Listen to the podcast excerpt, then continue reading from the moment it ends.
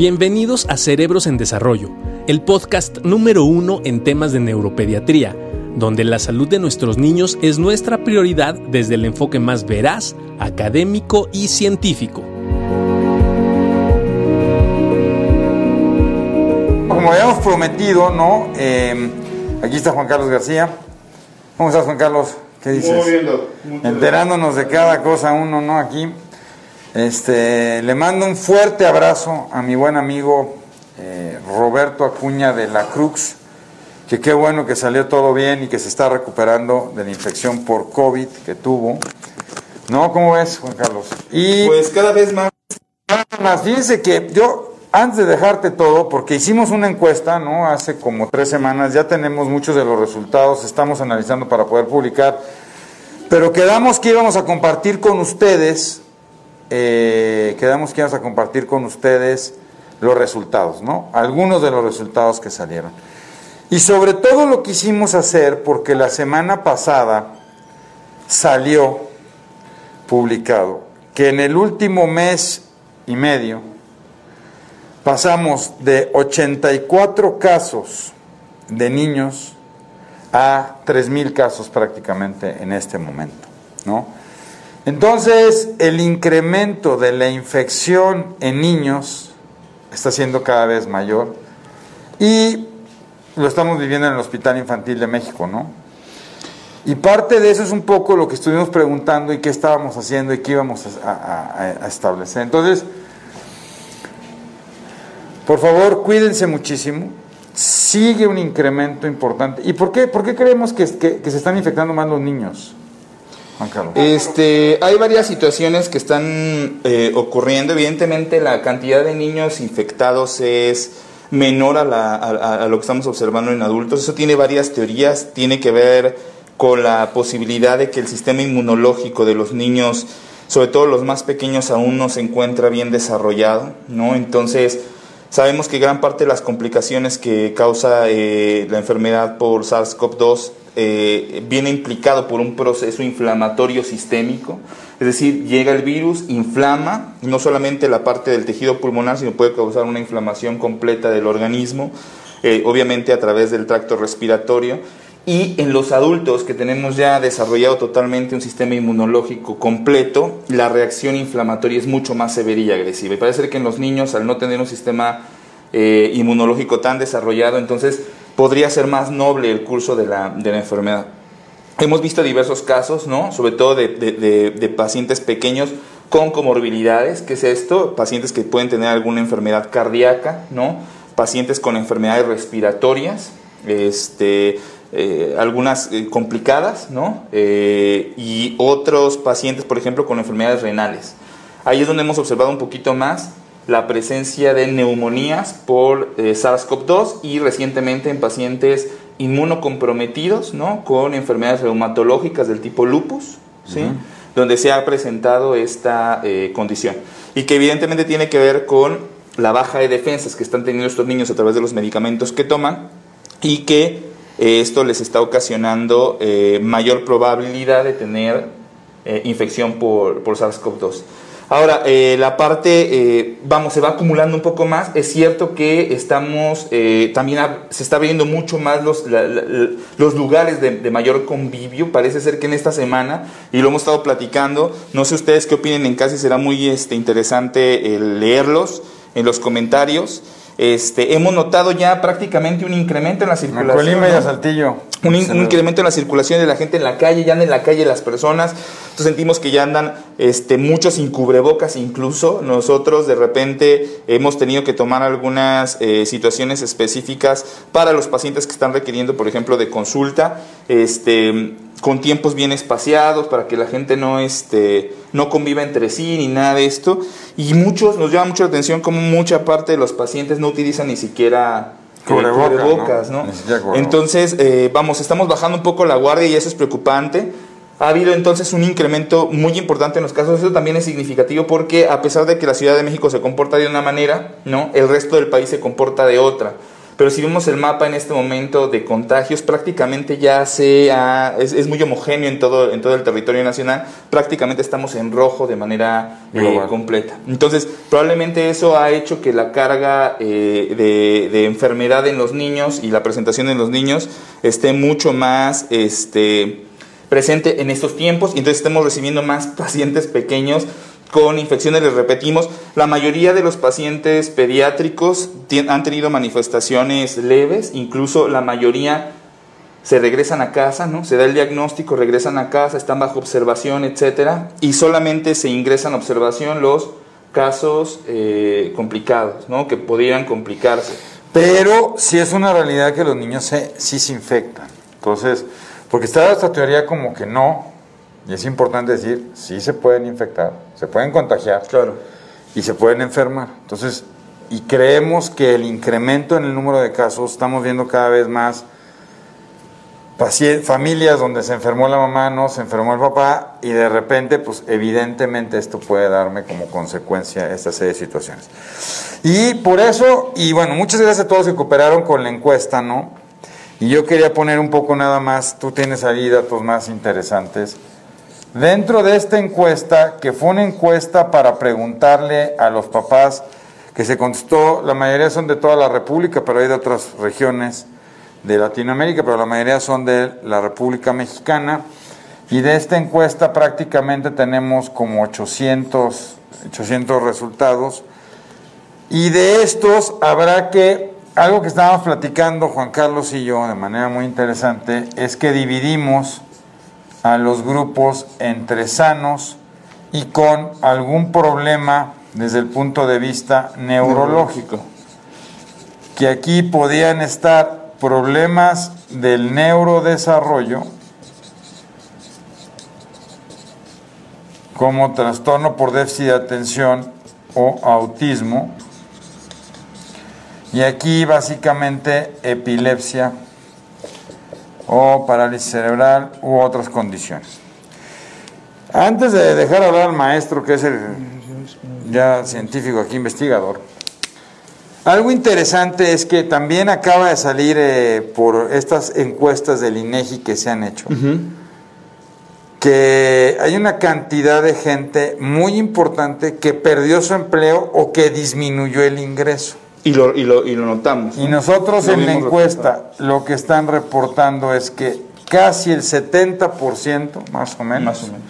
de nuestras familias ha tenido un impacto económico, de alguna manera, o porque perdió el empleo, o porque le disminuyeron la cantidad de pago que está teniendo en este momento. Y esto es muy importante cuando vamos a intentar ahorita platicar sobre los diferentes impactos que han tenido en materia emocional, escolar, este, emocional, escolar, Eh, Social. Social y también estudiamos Y algo de, sueño. tec- de- de- de- de sueño y tecnologías, ¿no? y tecnologías, exacto. Vamos a, a dar algunas, algunos datos este, de forma general, ¿no? Para irlos comentando aquí con el doctor Barragán.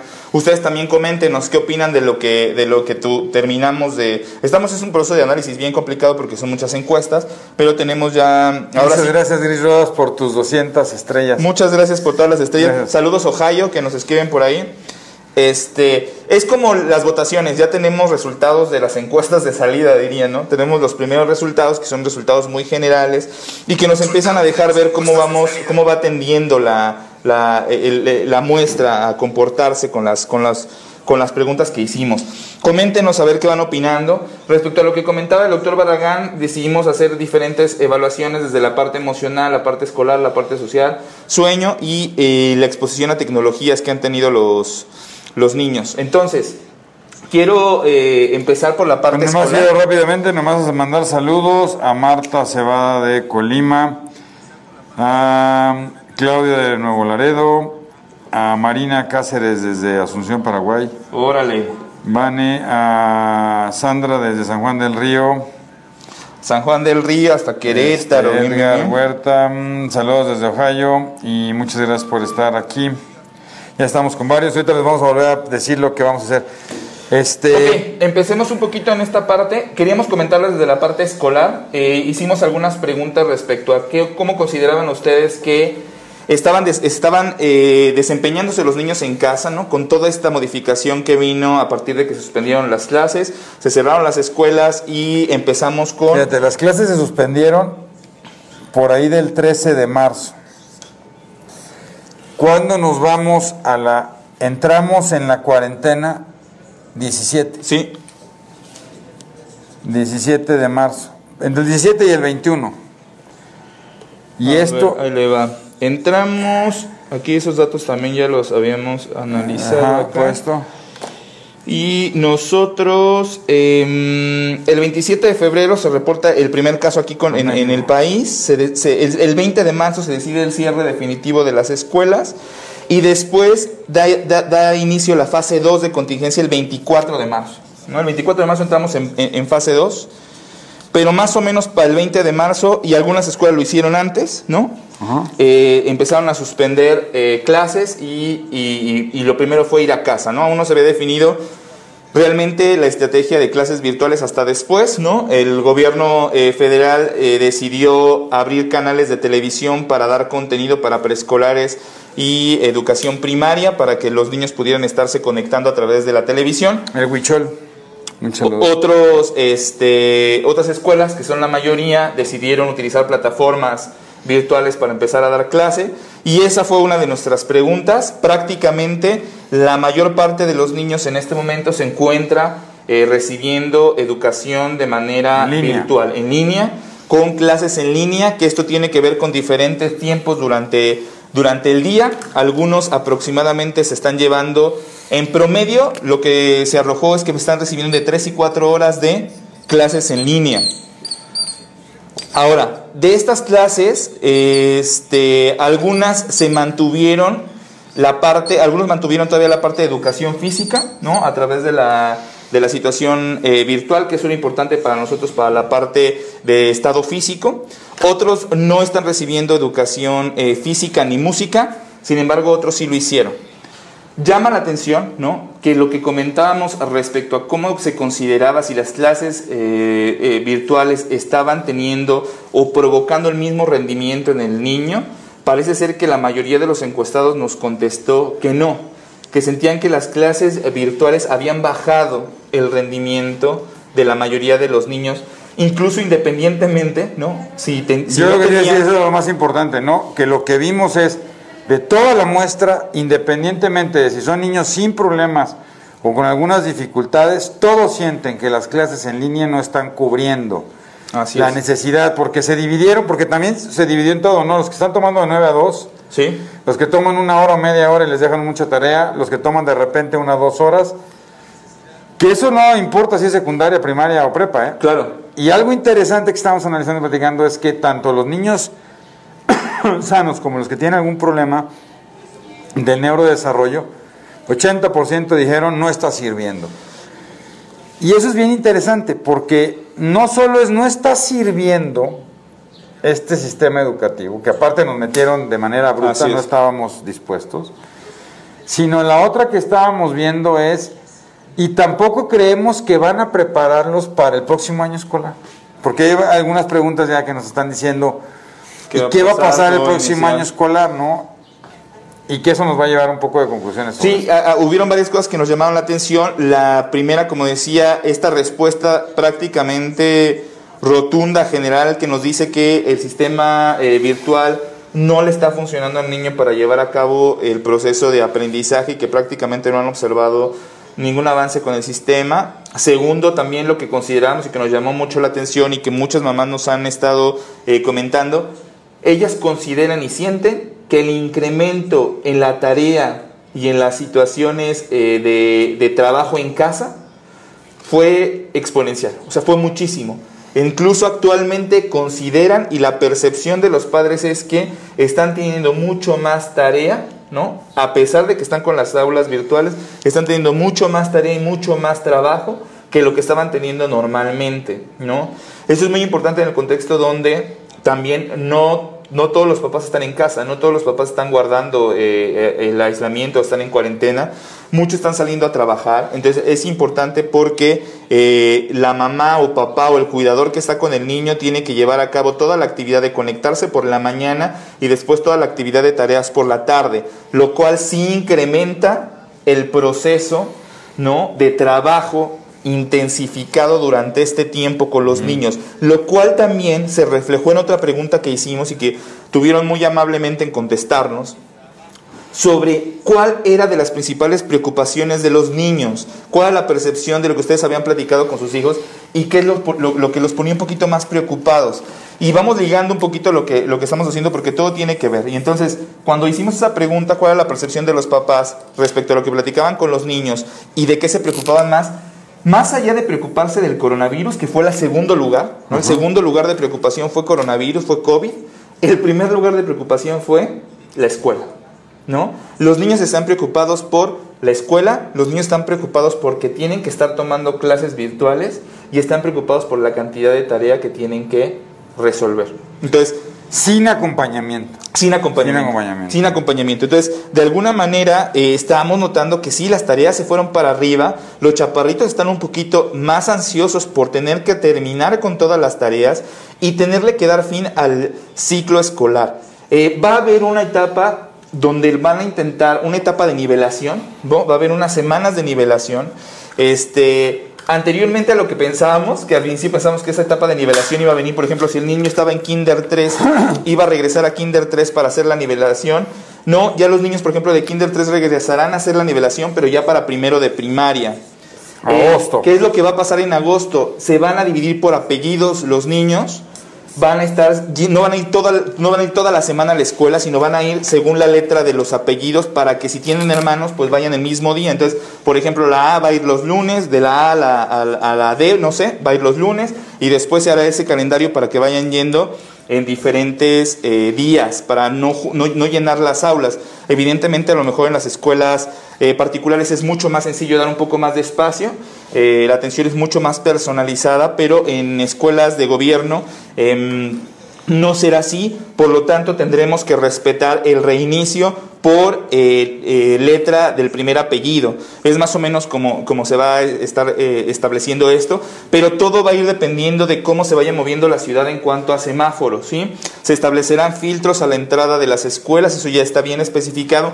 Se van a establecer rutas por donde los niños tendrán que pasar los recreos serán escalonados, es decir, no van a salir todos al mismo tiempo al recreo, se van a estar dando diferentes horas para que no coincidan todos los niños en el, en el patio, etcétera, etcétera. Entonces, estamos entrando en un punto donde si bien la mayoría de los niños podrían comportarse de una manera sintomática, no hay que olvidar que los niños también se enferman. Los niños también pueden tener manifestaciones graves de la enfermedad, causar neumonía y causar complicaciones.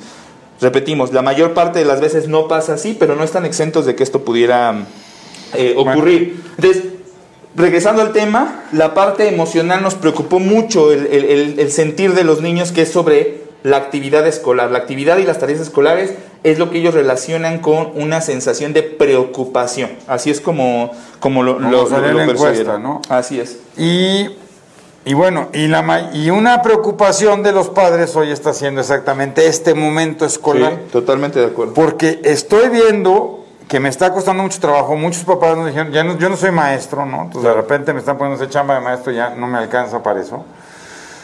Y, y la otra es que de repente no estoy alcanzando a hacer todo el programa que debe de haber hecho. Entonces, y la otra cosa que hemos testeado interesantemente es que cuando les preguntamos a los papás quién va a regresar en agosto a esta recuperación, el 90% han dicho no voy a ir. Así es. Entonces, ¿qué va a pasar en septiembre? No sabemos. Lo que sí les queremos es decir, es vamos viviendo el día a día. Porque así como el semáforo en rojo se ha ido moviendo y se irá moviendo, también esto se irá moviendo. Lo que sí consideramos muy importante, porque también para algunas escuelas ya terminaron la escuela. Ya. Para la SEP ya terminó. Sí. Para, a otras escuelas siguen, ¿no? Entonces, eh, ahí lo que estamos viendo es una un poco una heterogeneidad y una expresión de cada una de las escuelas en cada uno de los estados. Lo que sí les quisiera decir es vamos a vivir el hoy, ¿no? Yo creo que esta pandemia nos ha enseñado a vivir el hoy, entonces vamos a vivir el hoy. Trabajen lo más que puedan con sus hijos. Yo creo que es un momento, sobre todo para los pacientes con el neurodesarrollo, que estamos hablando algo muy interesante de lo que salió, pero algo que vimos interesantemente es que yo creo que hay que mantener un trabajo continuo de aquí hasta que regrese.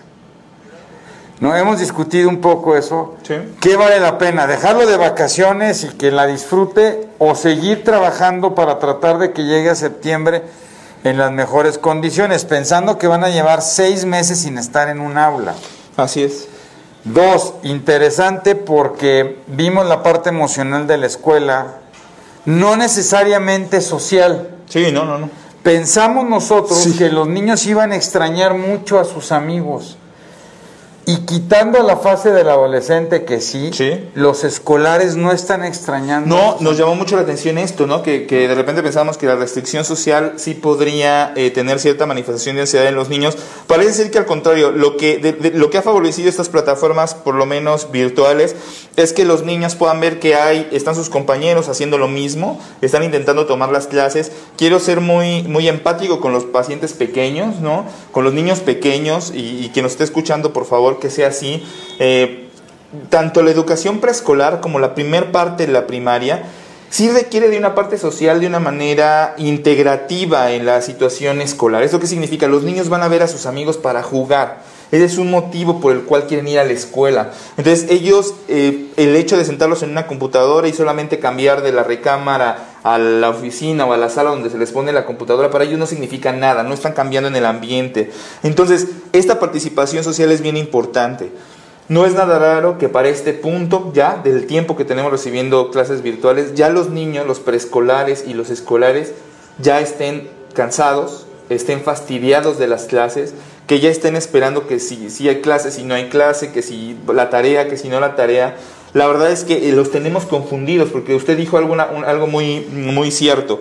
Están en casa y entonces para ellos estar en casa y no ir a la escuela son vacaciones, ¿no? El hecho de poder plantear horarios para que puedan conectarse a clase y demás, aunque es algo que nosotros recomendamos ampliamente, de repente se- se, eh, es algo complicado. Y más si no solamente hay un niño, si de repente tiene un hermano o dos hermanos, ya son tres pequeños que tendrían que estar recibiendo clases a diferentes horas o incluso al mismo tiempo, que eso también puede llegar a pasar. Entonces se complica muchísimo el poderlo hacer. No forcemos a los niños ante esta circunstancia porque vamos a caer en un proceso de ansiedad tanto nosotros como papás como ellos como pequeños y vamos a empezar a conflictuarnos porque no quiere sentarse a, terminar las cosas, porque no quiere sentarse a hacer las cosas y demás. Por favor, hay que ser un poco flexibles, hay que intentar platicar con ellos, hay que intentar invitarlos a hacer los ejercicios lo más dinámicos que se puedan.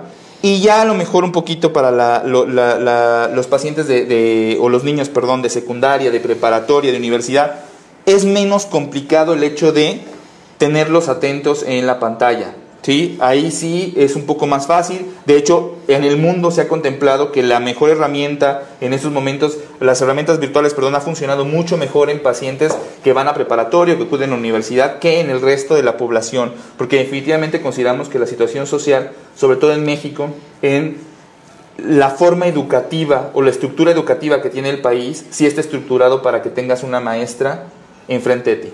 ¿sí? Entonces, esta independencia que de repente fue de, pues estabas viniendo a la escuela normal con tu maestra, tus compañeros, Sí, de repente, día, no funcionó, no estábamos acostumbrados a eso, las estrategias de repente variaron un poquito, ¿no? No, Eh, bueno, el otro que los niños- platicábamos no es, también se ha incrementado, porque no solo se incrementó la chamba escolar, cuando le preguntamos a las papás, la mayoría, más de la mitad de los papás sienten que se incrementó su chamba. Sí, sí, sí. sí. O sea, el estar en home office es un chorro de trabajo. Entonces, y lo que platicábamos, ¿no? Porque de repente tengo una junta de mi trabajo Lo hemos visto. y luego tengo una junta con la maestra de la escuela. Entonces, ¿qué hago?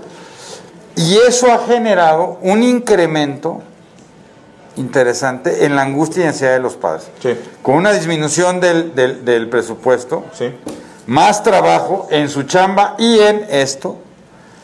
Y eso explica, por ejemplo, y ahorita porque hay varias preguntas, Gris, sobre chicos que tienen problemas del desarrollo. ¿Qué encontramos? 70% suspendieron terapias. 70% no están recibiendo, o 70% no está recibiendo terapias de ningún tipo prácticamente y sobre todo prácticamente el 70% dejó de recibir terapias psicológicas que tenían alguna relación eh, con su, con su condición de base, ¿no? Por ejemplo, déficit de atención, prácticamente el 60% suspendió las terapias y solamente 17% del 16% que mantenía las en terapias. en línea. Terapias en línea, solamente el pero- 16%. Qué interesante, ¿no? Qué interesante, sobre todo porque muchas de esas terapias sí se pueden llevar en línea y hay una gran- poca cantidad.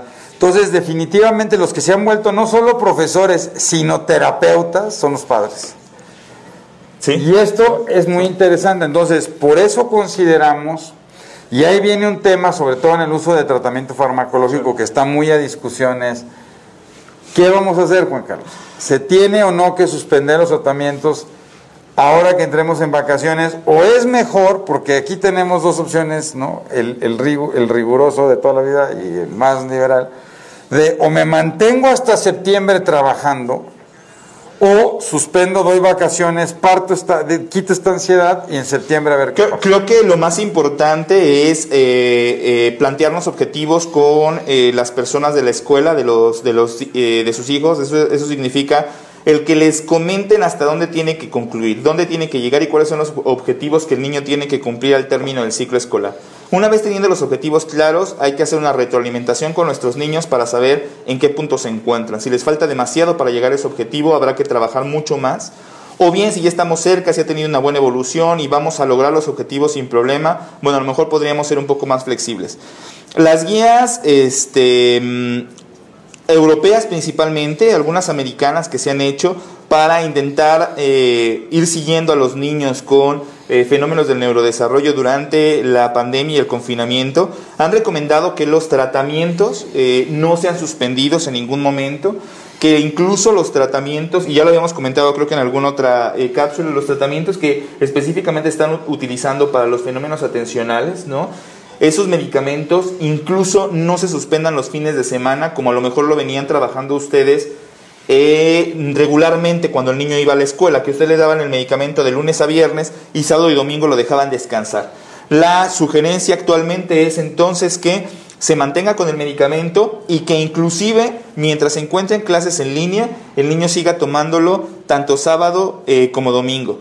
¿Qué es lo que podría favorecer esto? Que no tengamos tanto, em, tanto problema en cuanto a que el niño de repente pudiera estar atento algunos días, otros días no, etcétera, y que además esta constante en, la dosis de medicamento también nos ayudará a no fluctuar tanto, ¿no? En la situación de desobediencia un poquito, de que esté un poco más flexible, un poquito más cooperador, etcétera. Eso podría ayudarnos el hecho de continuar con el medicamento inclusive los fines de semana. Es una recomendación en general.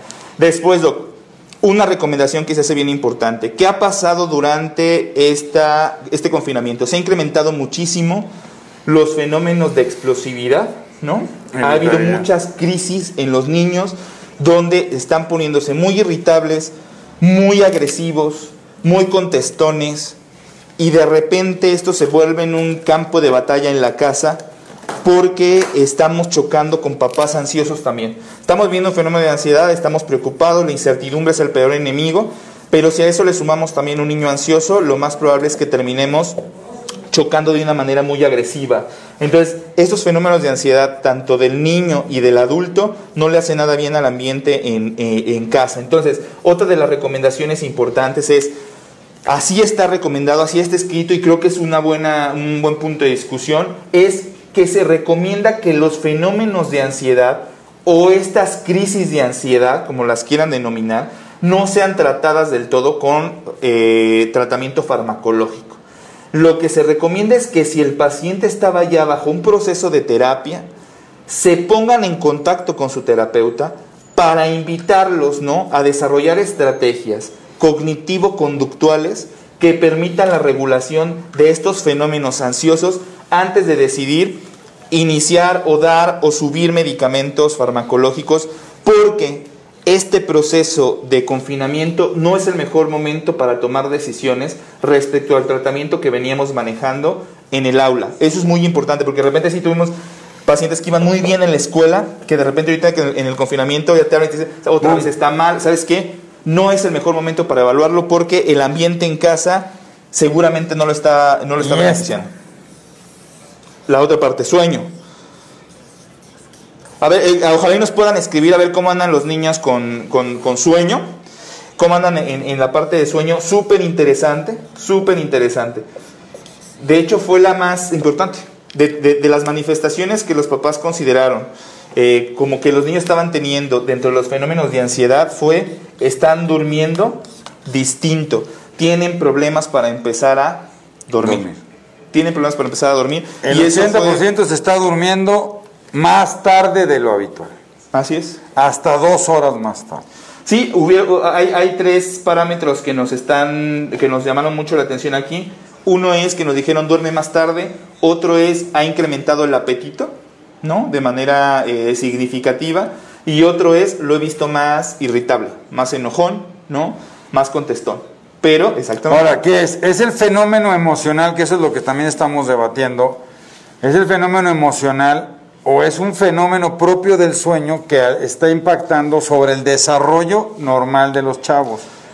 Y ahí hay muchas es explicaciones. parte de lo que estamos escribiendo, es parte de lo que queremos nosotros hacer. Es, es decir, vamos, eh, sabemos bien que el hecho de que los niños hayan, y algunos, vamos, en promedio están incrementando una hora a la hora de ir a dormir, más o menos, más aparte de lo que tardan en dormir, más aparte este, que se están despertando todavía más tarde, este, eso está muy mal, porque entonces están despertando muy tarde, duermen muy tarde, está irregulado el sueño, pero esto, les podría influir en el apetito, definitivamente les podría influir en el apetito. Si no han descansado bien, podría ser también que coman más de, de manera definitiva y también si no han descansado bien, los podría poner más irritables. Entonces, como decía, tenemos dos factores. El primero es definitivamente estar pasando por un proceso de ansiedad, pero el segundo también es esta modificación que ha habido en el sueño y que seguramente está repercutiendo, ¿no? O está todavía incrementando ¿no? los fenómenos ansiosos y de irritabilidad que están viviendo los niños a través de que no están descansando de forma Lo adecuada. suficiente. Ahora, ¿por qué no están descansando? Hay muchas hipótesis.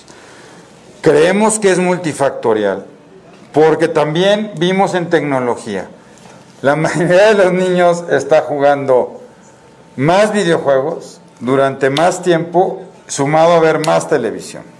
Pero este- esto no va para Juanpi. Juanpi, no escuches Juanpi, no esto. escuches esto, Juanpi, tú, por favor, mi compadre, que siempre me echa bronca, que él me decía, entonces, uno, dos, el- la exposición a pantallas. Definitivamente se ha incrementado la exposición a pantallas, porque además de los videojuegos y la televisión, súmale, Viene La escuela. Sí.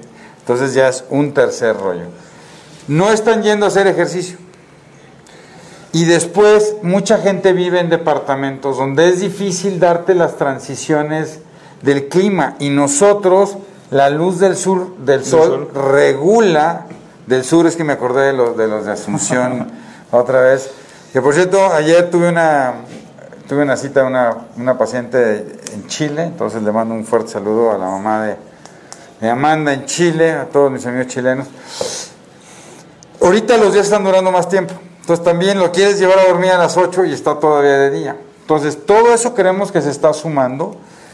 El hecho de que se duerma más tarde, ojo, influye sobre la liberación de hormona de crecimiento. Así es. influye sobre la liberación, la liberación de insulina y de regulaciones de glucosa.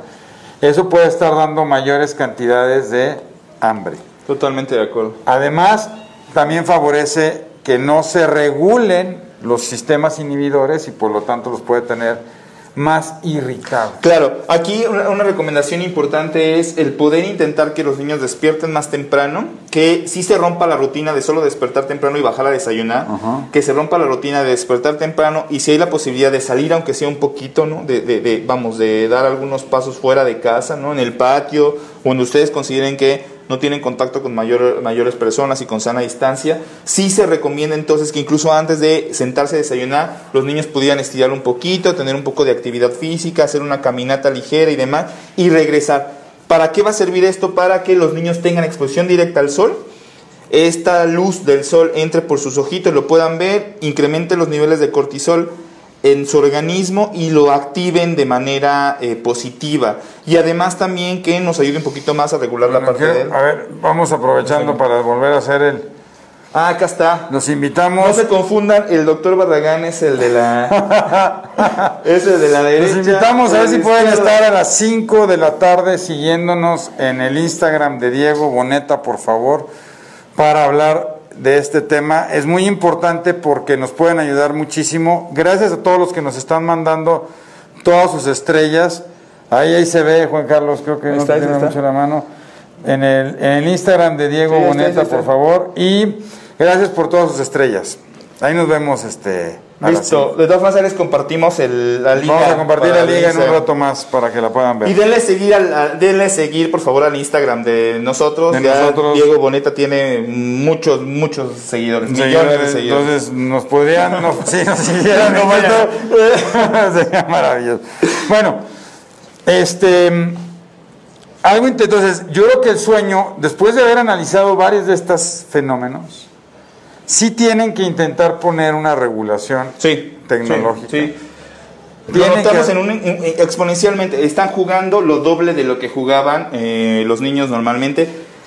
Sean, eh, vamos, no tengan ninguna conducción neurológica o si la tengan, están jugando el doble. Y eso es algo comprensivo hasta cierto punto. Lo platicábamos y es que si el papá está o, el o la mamá está en home office, eh, lo más probable es que le suelte el celular, le suelte la tableta le ponga el videojuego para que pueda trabajar en- en la computadora un rato, ¿no? Tiene una junta, etcétera.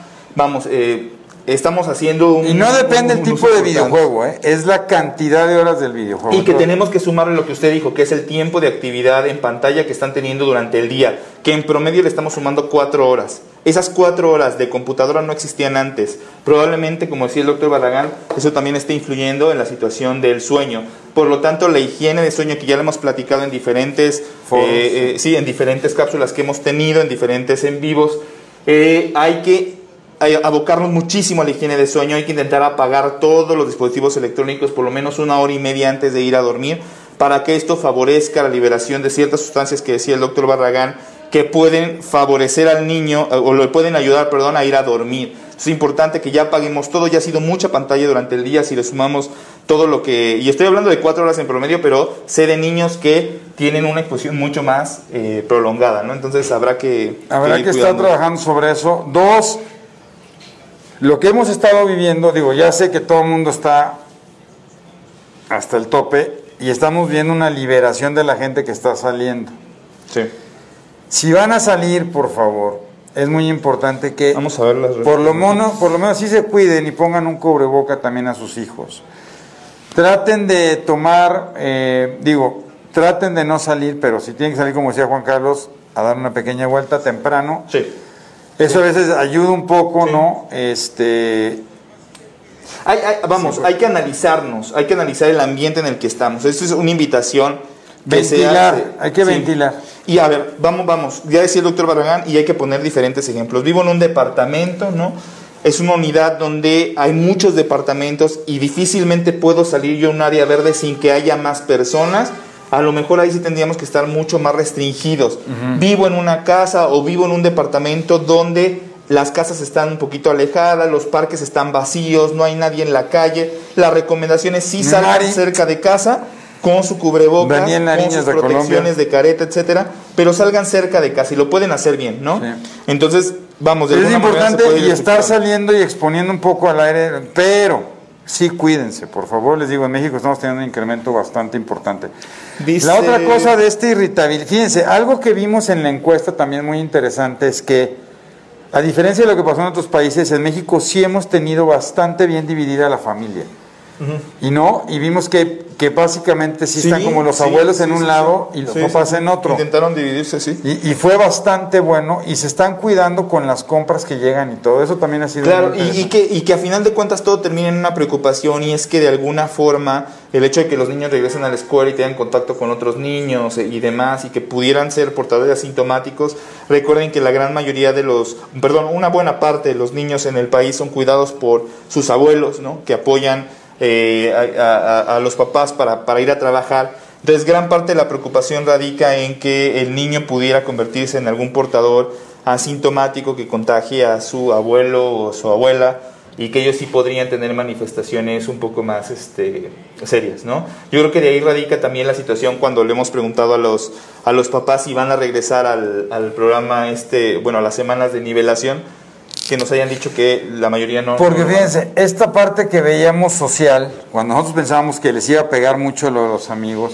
estuvimos preguntando cuántos niños están teniendo Zooms con sus amigos o quieren Ah, sí. tener Zooms con O sus llamadas, amigos. O llamadas. Bien, la verdad es que observamos más de la mitad de los niños se encuentra este, en contacto con sus amigos, ya sea por videollamada, por llamadas telefónicas y demás. Eh, también aquí la interacción con los hermanos se vuelve brutal, ¿no? De repente puede ser muy positiva, pero también puede ser hasta cierto punto eh, negativo el hecho de que estén conviviendo tanto tiempo juntos, porque de repente también se viene en un proceso ahí medio de peleas y demás, pero es parte de la interacción social, entonces fomente la convivencia entre, entre los hermanos, hagan que jueguen, que jueguen juntos, ¿no? que realicen actividades que pudieran ser un poquito más físicas, menos internet, menos eh, exposición a... Fíjate a que hay un tema bien interesante y le hemos estado platicando. Bueno, yo tengo, mi hijo tiene epilepsia, tiene parálisis cerebral, tiene autismo, es muy difícil que se mantenga con la cubreboca, con el cubrebocas. Yo te Sí. decía, niños pequeños de un año, dos años, ¿cómo le hago si voy a salir? Algo que pueden hacer es como estas, o, o poner una careta, y si no, en los niños que puedan poner en carriola, como estas cosas para llover. Que sea como una especie de su careta, yo vi algunas en, en, en Asia y en China que desarrollaron, donde ponen una cobertura a toda la, plástico, carriola. claro. Y entonces es como una protección personal. No necesariamente tiene que traer una careta con un filtro. Y eso puede ser suficiente para tener una mayor protección. Acuérdense que si yo estoy enfermo, él trae careta y yo no traigo careta y estoy enfermo, el contacto anda como en el 70%. Si él trae careta y yo traigo careta, o él trae cubrebocas y yo traigo cubrebocas, baja a menos del 3%. Así es. Entonces, no es infalible, pero el hecho de que puedan cubrir a los niños o que les puedan poner esto es muy bueno. Y les digo, en pacientes que tengan autismo, pacientes hiperactivos, que el cubrebocas, pues sí, como dicen las mamás, lo trae, lo trae así más bien como de pirata, ¿no? Ya casi casi se lo pone acá de pirata. Entonces le pueden poner una careta, hay unas caretas padrísimas que por ahí vi que la mamá de Messi estaba repartiendo, la señora, a ver si nos manda dónde podemos, se puede conseguir para los chavitos, están muy padres, hay de muchas figuras, Eso, eso es lo que... no, eh, Tanto los cubrebocas como la- la- la- las caretas, ¿no? Habrá que adornarlos, habrá que ponerle las figuras que les gusten, habrá... Vamos, estamos ante un cambio en el estilo eh, de vida para todos, tampoco nosotros estamos acostumbrados a tener que utilizar cubrebocas al salir del hospital, ahora lo tenemos que, que hacer, pues, igual que ustedes. Este, y entonces obviamente para los niños también es un cambio importante y es un cambio que no va a modificarse, eso también lo- lo- lo- se los podemos decir. El hecho de que se utilicen métodos de barrera siempre va a ser beneficioso para sus hijos, es más importante que ustedes busquen ir- el irlos adaptando antes de que llegue septiembre y tengan que ir a la escuela. Entonces es importante que los niños se vayan adaptando al uso por lo menos de cubrebocas porque seguramente se solicitará al momento de regresar. Y a los clase. niños, miren, aquí les voy a enseñar una super careta padrísima, Marshmallow. marshmallow, ¿no? Mira. Sí, perfecto. Perfecto, que está padrísima y que puede ayudar mucho si no quieren traer Vamos a ir contestando unas preguntas rápidas. Y la última, así rapidísima, es, acuérdense que los niños hacen o siguen lo que los padres están haciendo. A ver si se vio bien. Sí, ahí Sí, está, está, está. Perfecto. Muy bien. Entonces, y eso porque, eh, platicaba, ¿no? Majito, mi hija, ¿no? Este, de repente me estamos jugando a la familia y dice, papá, ya me voy, pero voy a poner el cubrebocas. Y regresa y dice, espérame, no te lo puedo dar tu sorpresa porque me voy a desinfectar. Entonces, si ustedes, si ustedes relacionan, salgo de casa, me pongo un cubrebocas, se puede volver un tema difícil. Entonces, lo que yo les diría es, pueden empezar a establecer incluso dentro de casa, yo sé que es molesto, de repente ponerse el cubrebocas y jugar 15 minutos con el cubrebocas, y eso va a ir favoreciendo un desarrollo del hábito. Platicaba con mi psicóloga, terapeuta y amiga, Marcela, ¿no? Gracias, Marce, por todo el apoyo que me das. Sobre, hay dos panoramas, ¿no? Los que somos totalmente caóticos a futuro, que decimos, este es el inicio de una serie de adversidades ambientales a la que nuestros hijos se van a enfrentar, o a lo mejor fue una situación que se dio, se va a resolver perfectamente el año que entra, los que estemos todavía vivos aquí a estar felices. No lo sabemos. Lo que sí sabemos es que es un buen momento para poder entrenar a los niños como esto que ha sido el lavado de manos, como esto que ha sido las rutinas, empezar a acostumbrarse que de repente a lo mejor tendrán que ponerse un cubrebocas. Y si los van habituando y empiezan con 5 minutos, luego con 10 y luego con 15, pueden funcionar mucho. Y a los niños les digo con problemas de hiperactividad, parálisis y todo, poner el cubrebocas. Acuérdense, como decía Juan Carlos hace rato, que es muy importante, los pacientes con problemas neurológicos no tienen un incremento en los riesgos de tener COVID. ¿No? Tú lo decías muy bien. Así es. Lo que estamos viendo es un incremento en pacientes, muchos inmunosuprimidos, obesidad, que es un problema, ya sabíamos que iba a pasar. Enfermedades renales, cardíacas. Y enfermedades de otro tipo. Los pacientes neurológicos no tienen una enfermedad y seguirán teniendo el riesgo de tener una infección de vías aéreas superiores como lo han tenido con otras cosas. Bien, algunas situaciones, este es importante, dice, igual las autoridades dicen de nuevos repuntes de COVID en septiembre y octubre. Eh, estamos, no hay no, no, no, vamos, no podemos hablar de repuntes porque estamos en el punto más alto en este momento de contagios. Este, pues hasta que no baje. Entonces, vamos, no, no, no sabemos cuándo podría pasar eso. Lo importante es eh, llevar pues a cabo todas y otra vez medidas, es, ¿no? Nosotros tenemos que evitar esta avalancha de, yo sé que genera mucha ansiedad, mucha inestabilidad no saber. Vamos viviendo el día a día, lo que tenemos que ir es irnos adaptando. Eso va a ayudar mucho, creemos, al final, que eso va a ayudar mucho en la estabilidad de la ansiedad y la irritabilidad que están viviendo los chavitos. Totalmente de acuerdo, totalmente de acuerdo. Saludos a Jimena, dice soy maestra de primaria, mi hijo tiene epilepsia, me gustó mucho el tema, gracias. Paola Saba, mi hijo toma cuatro medicamentos, Abril tendría su consulta.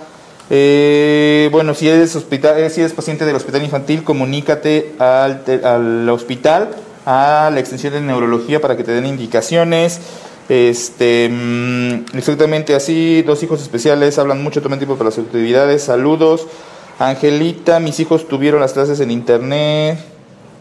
Ok, este, dice Juliana, totalmente de acuerdo, mejor aprovechen el tiempo para convivir con los pequeños. A través de los juegos se aprende también, hay que ser muy creativo, cierto. Patricia Villarreal, mi hijo no tuvo clases en línea, tiene una clase de 15 minutos que tenían que ver por televisión. Ya lo sí, es que hubo una, una variabilidad muy importante, o sea, sí es una realidad que hubo una variabilidad impresionante en la estabilización del tiempo en línea y lo que no Platicamos, nos dice aquí, nos preguntan, un niño con TDA funcionan las terapias en línea.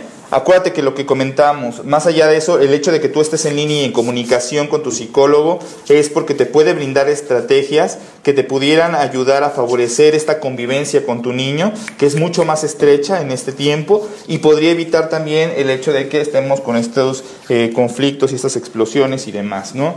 Luego, saludos para Rosa, gracias. Este, dice que sí funcionan las terapias en línea. Aurora Zacarías, saludos. Verónica Navarro también.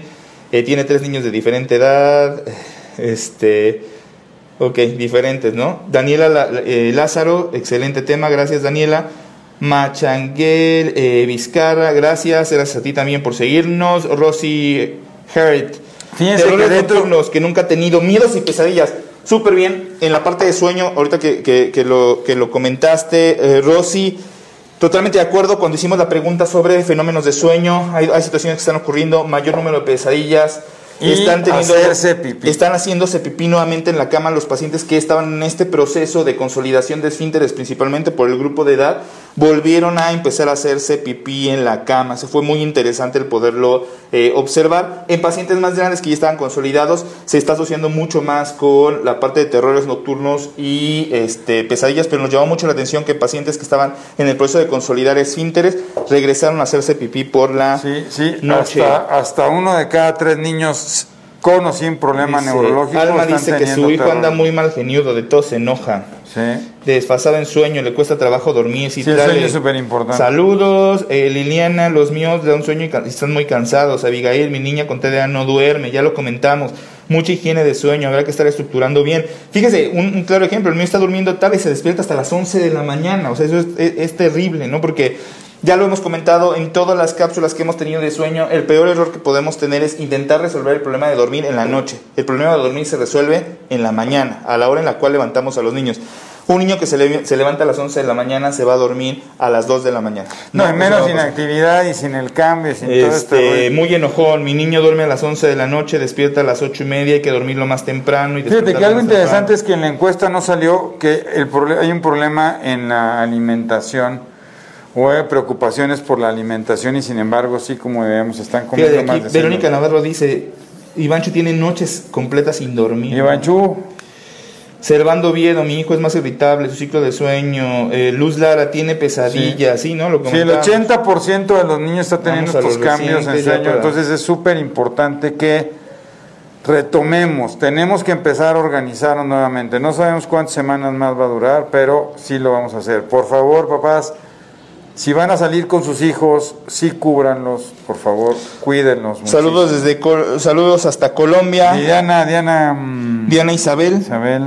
Rosa Laura, saludos. Gonz- Guadalupe González, saludos. Muchas gracias por las estrellas. Marisol González, ese es un tema. A todo el mundo ya le hablaron desde junio para decirle, ya abrimos a la terapia física y los papás dicen, yo no quiero ir. Por esto y el otro. En este momento, si la terapia física no es indispensable, nosotros lo que estamos diciendo es, se pueden esperar un poco, pero sí, Sí. pueden hablar con ellos. Muchos papás me han dicho Sí, se que puede- están haciendo la se puede terapia. trabajar en casa, se puede trabajar en casa. para ir favoreciendo, sobre todo evitar espasticidad en pacientes con parálisis cerebral. Sí, totalmente de acuerdo. Sí puedo trabajar en casa mientras esperando que en julio Sí, sí, pase sí. el semáforo y ya podemos. Comuníquense con sus terapeutas, Terapeuta. tanto físico como la parte de psicología, terapia de lenguaje, etcétera. Seguramente estarán muy abiertos y dispuestos a poder colaborar con ustedes para que no se rompa con el ciclo de rehabilitación. Entonces, háganlo, comuníquense con ellos, serán los mejores, lo- la- la- o sea, los mejores, los mejores en responder estas preguntas. Susi, gracias por tus estrellas, Susi OS, Gris Rodas, como siempre, gracias, Luz Lara, eh, el cubrebocas puede ser de tela, sí, sí puede ser de tela. Para lo que lo queremos, en el caso de los niños, sí, sí podría ser de... Pueden hacer de tela, tela. están habiendo de muchos tipos, este, y los de tela pueden favorecer porque se pueden lavar fácilmente y se pueden adecuar más al tamaño del niño que los de Charo Rubio, ¿cuál es el tema? COVID, hábitos de sueño de ambas cosas, ya lo platicamos. Gar- eh, Sam Garibay. Sí se queda grabado, se, queda grabado en Facebook y en Insta- YouTube. En, en En- Facebook y YouTube. YouTube. Saludos desde Puebla. desarrollo. Saludos, Malta, hasta Puebla. Niños de un año es recomendable cubrebocas o careta. Híjole, qué buena pregunta, qué bueno que lo comentaste. Eh, es, más, es recomendable que el cubrebocas vaya lo más eh, suelto posible. Los niños menores de un año hay una indicación específica porque son respiradores altamente orales. Entonces el cubrebocas complica un poquito esto. Pueden ser estas, estas barreras de protección como las caretitas que, que, que trae el doctor eh, Barragano con lo, lo que te mostraba. Pues puede bastar con eso para este, intentar mm, eh, vamos a establecer un, un método de barrera en el, en el niño. Pero sí, los niños menores de un año hasta año y medio son altamente respiradores orales y los cubrebocas sí podría dificultar un poco la situación Los de su respiración. puede ser mejor. Este, bueno, pues muchas gracias Muchas a gracias todos. a todos.